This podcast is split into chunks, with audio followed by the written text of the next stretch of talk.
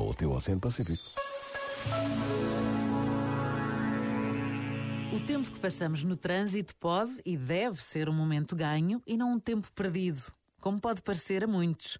Podemos ter aquela pausa que nos permite pensar no dia anterior e no que vamos fazer no dia que começa. Podemos estar atentos a quem vai ao nosso lado, ter cuidado nas mudanças de faixa, deixar passar quem está com pressa.